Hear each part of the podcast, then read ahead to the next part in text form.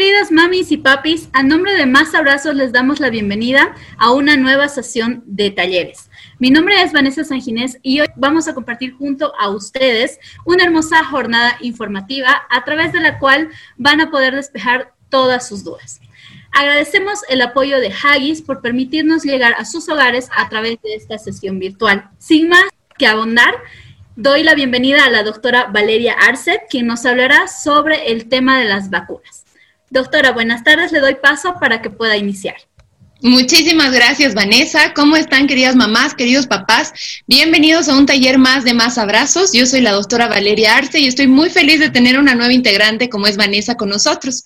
El día de hoy vamos a hablar sobre un tema que es bastante bonito y muy importante y me encanta que estén tan entusiasmadas y quieran ser participantes de este tema que es fundamental y sobre todo en la pandemia, que es las vacunas. Como ya este plan de más abrazos no podría llegar a ser posible sin el apoyo de Haggis. Y es que realmente ellos son nuestro colaborador principal y estamos muy felices de que cada día vamos creciendo como comunidad y llegamos a más mujeres. Les pido por favor puedan invitar de igual manera a muchas mamás a que puedan formar parte de este nuestro, de este nuestro proyecto de asesoramiento maternal, ya que como han podido evidenciar, realmente es muy bonito, es muy importante y lo que queremos nosotros es brindarles muchísimo conocimiento para que ustedes tengan una maternidad y una crianza totalmente tranquilas, en empoderadas y con todo el conocimiento necesario. Así que empecemos, por favor. Ya saben que a mí me encantan las consultas, las dudas, así que la que tengan es bienvenida. Ahora sí, en un segundito me acomodo. Bueno, las vacunas. Las vacunas son una parte muy importante en la salud de nuestros bebés. Lo que, el efecto que tienen las vacunas en realidad en nuestro bebé son fundamentales, así que vamos a hablar hoy día sobre esto y mucho más. Yo soy la doctora Valeria Arce, para las mamás que aún no me conocen y me van a conocer recién ahora, yo soy eh, médico general y tengo estudios en medicina preventiva y en nutrición y estoy con muchísimo gusto para poder ayudarlas, colaborarlas en cualquier duda y consulta que ustedes tengan. Ahora sí, ¿Qué son las vacunas? Las vacunas, como decía, son inmunizaciones, es decir, vamos a pasar a, nuestro bebé anticuerpos para ciertas enfermedades. Vamos a transmitirle microorganismos que pueden ser, por ejemplo, hay varios tipos. Hay algunos que son vivos atenuados y hay otros que no están activos. Cuando hablamos de esos microorganismos, lo que hacemos es pasarle anticuerpos, pasarle este microorganismo en una cantidad eh, moderada cosa de que cuando nuestro bebé vaya a tener contacto con la enfermedad como tal, pueda desarrollar sintomatología muy leve o de lo contrario, no desarrolle ninguna otra alteración. Por eso son muy importantes la aplicación correcta de las vacunas, ya que nos protege de enfermedades que son gravísimas a lo largo de, su crianza. Ahora sí. ¿Cuáles son los tipos de inmunizaciones? Ya tenemos dos tipos de inmunidad. Puede ser la inmunidad pasiva, que es la que yo siempre hablo cuando hablamos, por ejemplo, de la leche materna. La leche materna, nosotros estamos pasando mediante nuestra leche anticuerpos nuestros para diferentes enfermedades y para algunos alimentos, como les había dicho. Si nosotros no tenemos alergia a ningún alimento, vamos a pasarle esa inmunidad de tolerancia a los alimentos que nosotros ya tenemos y así hay menor probabilidad de que nuestro bebé desarrolle una alergia. Entonces, ese es el tipo de inmunidad pasiva, pasar de una persona anticuerpos a otra persona. Y como les digo, la leche materna generalmente tiene ese tipo de inmunidad. Y la inmunidad activa, que consiste en pasar, como les había mencionado, los microorganismos vivos, atenuados o inactivos, cosa de que cuando tengan contacto con la enfermedad, no desarrollen la enfermedad o desarrollen la enfermedad de una manera muy leve y la pasen como si nada. Ahora sí. Es muy importante conocer cuál es el programa de vacunación que existe en nuestro país. En nuestro país existe lo que es el PAI, que es el Programa Ampliado de Inmunizaciones, que se utiliza a nivel nacional. ¿Ya? Y estas son las vacunas que tiene que tener sí o sí tu bebé. No podemos saltar una, no podemos decir, ah, no, yo no quiero, no le pongo, porque realmente es un programa que ha sido desarrollado por profesionales de salud experimentados contra enfermedades que realmente son muy graves para tu bebé. ¿Ya? Comencemos entonces. Como ya saben, tenemos a la primera vacuna, que es la que se coloca primero, que es la BCG. La BCG es una vacuna que nos protege de las formas graves de la tuberculosis, es decir, la tuberculosis meningia o la tuberculosis ganglionar, que son las formas más graves de tuberculosis, ¿ya? Esta vacuna se la eh, aplica al bebé más o menos en sus 5 o 7 días y puede aplicarse hasta los 11 meses si es que aún no se ha aplicado, ¿ya?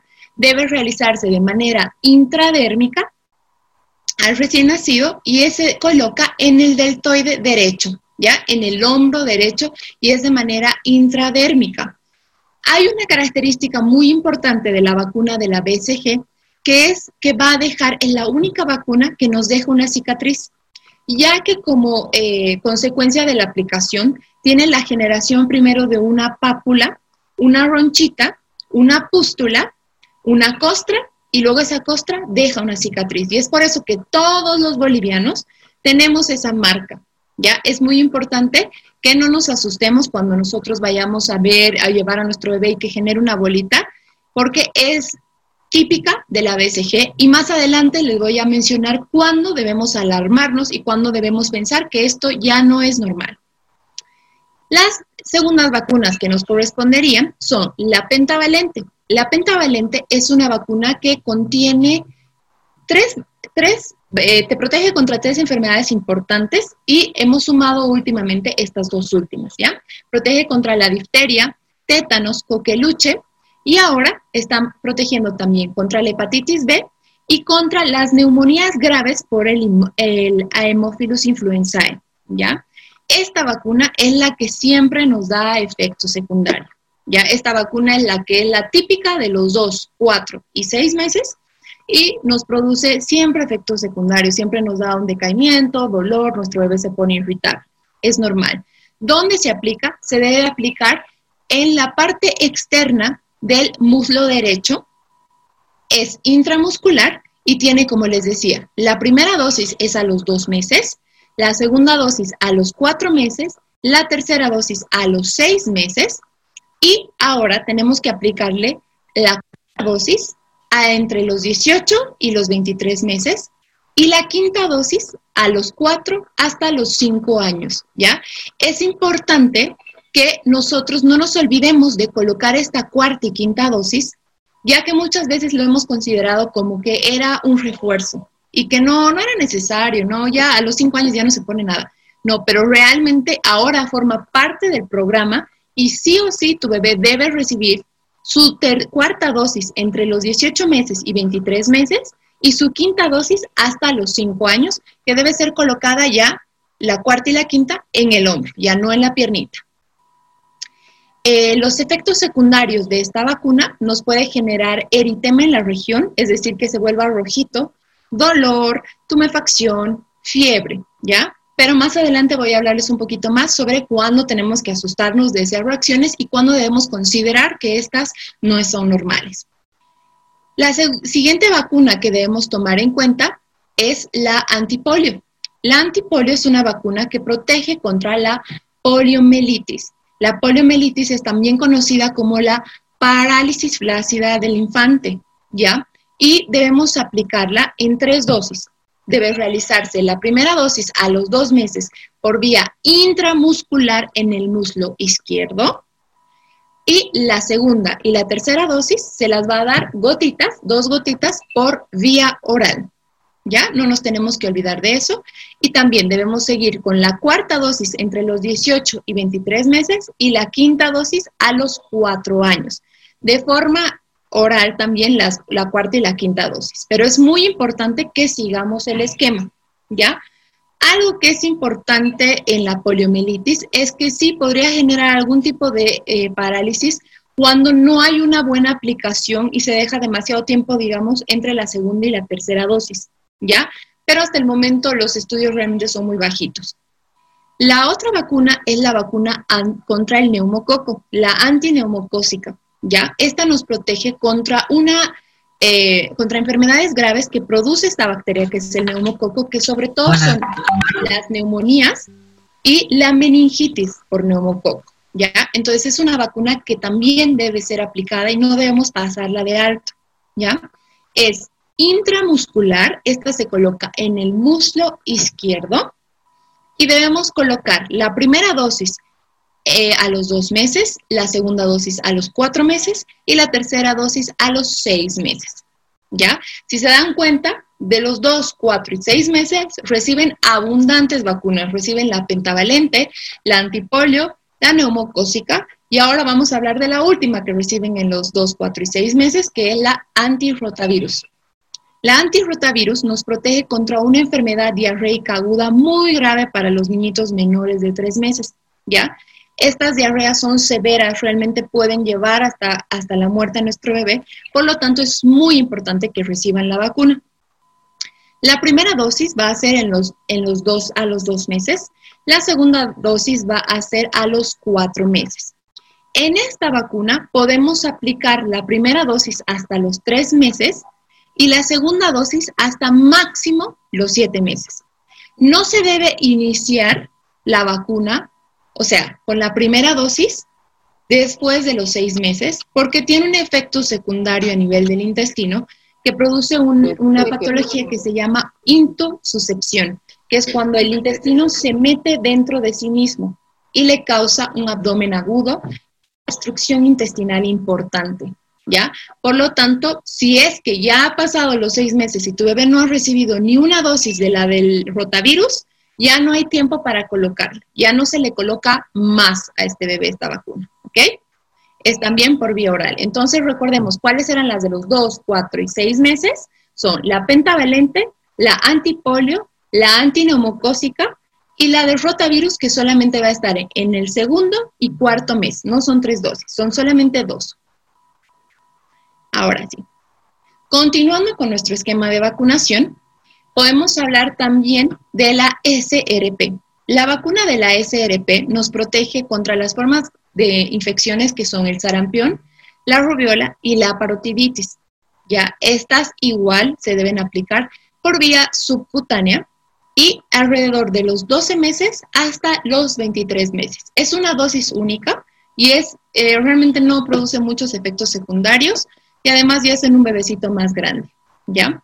Una vacuna como extra que podemos utilizar y se ha estado utilizando en realidad va a ser la vacuna contra la influenza.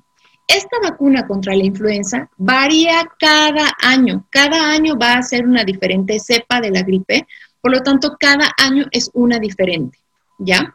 En niñitos que sean menores, o perdón, de menores de los 11 meses, es decir, de 6 a 11 meses, no se aplica por si acaso en menores de 6 meses. De 11 a seis meses deben recibir dos dosis. La primera dosis ahora, intramuscular, y la segunda dosis va a ser al mes de la primera. ¿Ya? Hoy día es 19, si no me equivoco, eh, o 20. 20 de agosto recibe la vacuna, el 20 de septiembre va a recibir la segunda dosis.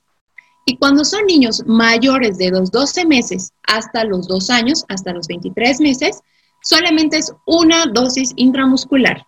¿Ya? ¿Qué quiere decir esto? Que es una dosis. En este momento me vacunan y yo no necesito otra segunda dosis. Con una es más que suficiente. La vacuna antiamarillica es igual, una vacuna que es muy importante, sobre todo en nuestro país, ya que somos un país endémico de la eh, fiebre amarilla.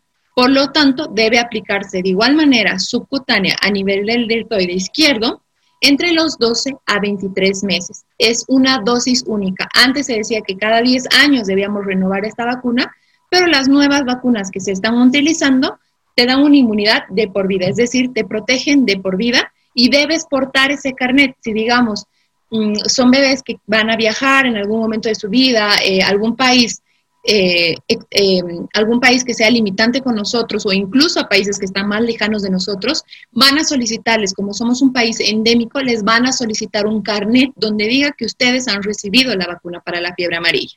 ¿Ya? Entonces, tienen que hacerse vacunar de esta vacuna, de esta, con la antiamarillica, porque realmente es muy importante. Esto sería para los niños pequeños. También tenemos la vacuna del virus del papiloma humano, que recordemos que es una vacuna que ha salido última hace unos 3, 4 años más o menos en nuestro país que se está utilizando, protege contra el desarrollo de cáncer de útero, porque utiliza las cepas más cancerígenas, que son la cepa 18 eh, y 16 del papiloma humano, que son las que nos van a producir cáncer de útero. Ya, esta se debe aplicar solamente a las niñitas mayores de 10 años, la primera dosis en el momento y la segunda dosis a los 6 meses, ya, a los 6 meses de la primera dosis. Es muy importante realizar este tipo de vacunación y es que en general la hacen en los colegios porque protege contra el cáncer de cuello uterino. Ahora, las reacciones adversas, es muy importante que eh, sepamos cuáles son las reacciones adversas para no asustarnos y tener conciencia de que va a pasar de forma fisiológica y es normal, ¿ya? Todas las vacunas, o en su gran mayoría, sobre todo la pentavalente, nos va a producir eritema. ¿Qué es eritema? Es enrojecimiento de la piel, hinchazón de la piernita, puede producir fiebre, pero una fiebre que no debe superar los 38.5. Si supera los 38.5, entonces ya no es por fiebre, puede ser porque está con alguna enfermedad y no nos hemos percatado antes de vacunar, ¿ya? Dolor local es un dolor que, es que está presente, persistente, pero que no debe limitar la movilización, es decir, que duele, pero aún sigue moviendo el bracito, no es que no lo mueve para nada.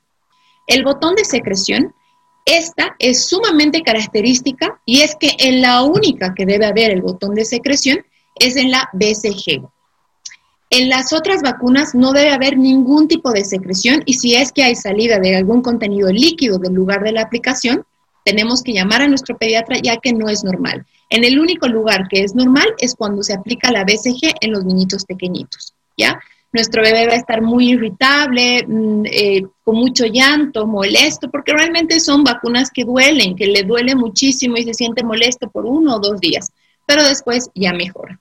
E incluso en algunos bebés vamos a ver que van a presentar diarrea y vómitos, no tan frecuentes, pero van a presentarlos. La pústula característica es el botón eh, de secreción que se genera después de la aplicación BCG.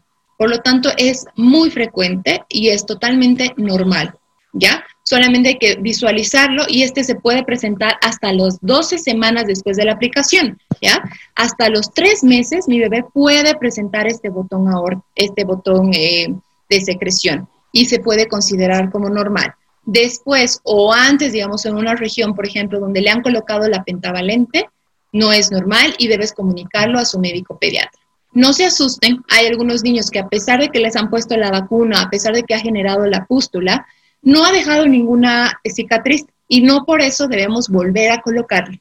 Nosotros sabemos que se le ha colocado, eh, el médico nos ha marcado en nuestra tarjeta, así que no debe volver a colocarse aunque no haya generado cicatriz.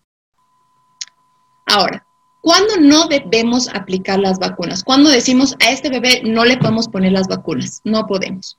Cuando nuestro bebé tiene fiebre previa, es decir, cuando mi bebé ha estado con periodos de, enfermedad, de que ha estado muy decaído, de que tenía malestar y además anoche estaba con una temperatura de 38,5, 39. En esos bebés no podemos colocar la vacuna ya que están cursando por un proceso infeccioso o algún tipo de inflamación que es necesario que calme ese proceso para poder aplicarle. Recordemos que estas bacterias o perdón, microorganismos que se aplican con la vacuna van a generarle un efecto secundario. Entonces, si nosotros a una personita que ya estaba enfermita le vamos a sobrecargar con, alguna, con algún microorganismo, podemos eh, causarle peores efectos. La enfermedad actual, que tenga una enfermedad que realmente lo lleve a utilizar corticoides, ya sobre todo bebés que tienen alguna patología que requieren corticoides, no deben utilizar o no se les debe aplicar la vacuna, ya que los corticoides bajan muchísimo la inmunidad. Y al saber que, como les mencionaba, que la vacuna lo que hace es introducir estos microorganismos infecciosos a tu cuerpo para que tú generes una inmunidad, con los corticoides no se podría generar la inmunidad y podría el bebé enfermarse de esa patología. Entonces, bebés con una enfermedad que utilicen corticoides no se debe administrar la vacuna. Y para los bebés que tienen alergia a la proteína del huevo, Tampoco. Por eso es que tenemos, por ejemplo, en la fiebre amarilla y en la, y en la de la para la influenza, son las que generalmente tienen componentes de la proteína del huevo. Y en los niños que, digamos, ya hasta el año no han desarrollado ningún problema con el huevo, genial. En los niños que sí tienen algún tipo de intolerancia, entonces hay que ver de poder aplicar esta vacuna. Ya que como les decía en talleres anteriores, el huevo se debe dar desde los seis meses, tanto la clara como la yema. Hay estudios comprobados que se han, han notado que en poblaciones de niños mayores de un año y poblaciones de niños menores de un año, los que han desarrollado alergia al introducir el huevo han sido los mayores de un año por una introducción tardía, no los que eran menores. Como les decía, les pasamos esa inmunidad pasiva y es menos probable de que puedan desarrollar una, eh, algún tipo de alergia. ¿Ya? Entonces, esas, esas cositas hay que ir viendo. Y bueno, ¿qué cuidados debemos tener después de las vacunas? Tenemos que tener muchísima paciencia porque todas las vacunas van a producir este malestar, irritabilidad en nuestros bebés y a nosotros también nos genera preocupación y no queremos que nuestro bebé mismo se sienta dolorido y nos ponemos a llorar porque no sabemos muchas veces qué hacer. Tenemos que tener mucha paciencia, tenemos que entrar en paz, saber que esto es por su bien y que simplemente ya capaz mañana despierta como siempre, súper bien. ¿Ya? Máximo el malestar puede durar 48 horas. Dura más que eso, realmente se debe a otra patología. ¿Ya? Entonces tenemos que estar tranquilas, tener paciencia, evitar los movimientos bruscos, no debemos jalarlos de la piernita, porque generalmente entre los 2, 4, 6 meses son bebés que van a mover muchísimo las piernas. ¿Ya? Entonces la vacuna les deja un poco inmóviles, que no muevan mucho porque les duele. Entonces no debemos al cambiarles el pañal o al tratarlos de sacar de la camita, capaz jalarles mucho, digamos, de la piernita, porque realmente les duele y los va a hacer llorar muchísimo.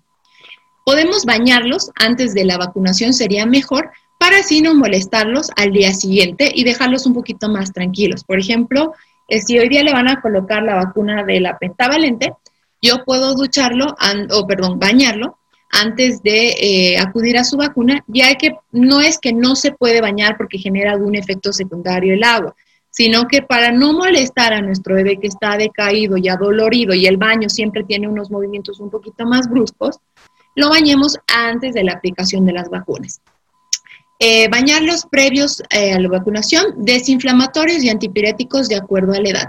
Podemos, y es que en realidad el pediatra cuando te dé la orden para la vacunación, te va a decir que puedes darle paracetamol a los niñitos menores de seis meses e ibuprofeno que se puede dar a partir de los seis meses. Estos son antipiréticos y antiinflamatorios, es decir, bajan la temperatura y también eh, desinflaman la zona. Por lo tanto, se puede administrar antes de la vacuna o después de la vacuna. No debemos administrar antes y después porque va a ser mucha sobrecarga. O antes de la vacuna o después de la vacuna. Y debemos seguirla de acuerdo a la dosis de acuerdo a la talla de peso que nos ha indicado su médico tratante. Podemos también, para aliviar un poco la molestia y el dolor, aplicarle compresitas frías, no obviamente congeladas, frías, en el lugar de la aplicación, pero siempre debe ser un paño bastante limpio para que así pueda tener contacto con la piel que ha, sido, eh, que ha tenido contacto con la vacuna. ¿Cuándo entonces nos empezamos a preocupar? ¿Cuándo decimos estos datos ya no, no son normales de, una, de un bebé que ha recibido su vacunación? Como les decía, que tenga fiebre muy alta de 38.5, mayor a 38.5. Les decía que la fiebre hasta el 38.5 es normal y tiene que ser en las primeras 24 horas y máximo hasta el mediodía de mañana. Pero si vemos que son tres, tres días más después de la vacuna, esto ya no tiene nada que ver con la vacuna, sino puede ser, como les había mencionado, que está con una infección que no nos hemos dado cuenta o que ahora está desarrollando una infección, pero no tiene nada que ver con la vacuna. Un eritema muy extenso y de rápida aparición. Es decir, si tiene un enrojecimiento del lugar de la vacunación muy grande y que ha sido inmediato, por ejemplo, también debemos reportarlo. Un edema muy extenso, es decir, que hay un hinchazón del lugar de la aplicación tan grande que no puede mover. Por ejemplo, está normal que se inflame un poquito la piernita o el hombrito, pero no debe ser pesado, no debe haber realmente una gran diferencia entre una pierna y otra, o entre un brazo y, y el otro, ¿ya? La hipersensibilidad a la vacuna también es importante, ya que esta es la alergia a las vacunas, generalmente se ve inmediata en ese momento. Le aplica y ese ratito le pueden salir o granitos o incluso puede llevar hasta una dificultad respiratoria. Pero realmente es muy raro. Estas vacunas han sido probadas y son autorizadas para los bebés, pero siempre hay que estar al tanto y pendientes de que puedan desarrollar. Eh, la secreción en el sitio de punción, como les había dicho, el botón de secreción es normal en la BCG hasta las 12 semanas, solo en la BCG. No se debe haber nada de secreción en las demás vacunas. que aparezcan ganglios cervicales, inguinales, es decir, que les aparezca bolitas en, en, el cuello, en las axilitas o entre las piernas después de la vacuna, también deben reportarlo a su médico pediatra.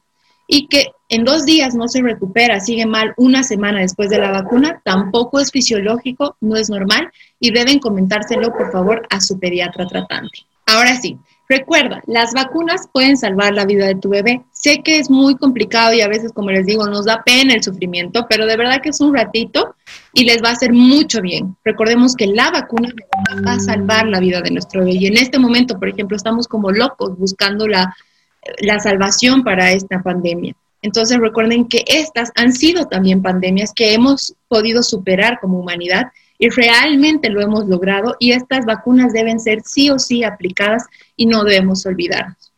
Como saben, este proyecto es apoyado eh, gracias a Haggis y es que Haggis tiene un portafolio muy bonito. Eh, la línea roja, que es de Natural Care, siempre está al cuidado de tu piel, tiene una protección máxima y tiene fibras muy similares a las del algodón. La línea verde, que es la Sec, tiene una protección total y máxima comodidad. Ahora han desarrollado una nueva tecnología en X, que es la Extra Flex, que ayuda a que haya una mejor distribución de las deposiciones y de la orina, cosa de que cuando nuestro bebé está aprendiendo a andar, no tenga dificultades con el peso de pañal. Y la línea azul, que tiene una absorción al mejor precio.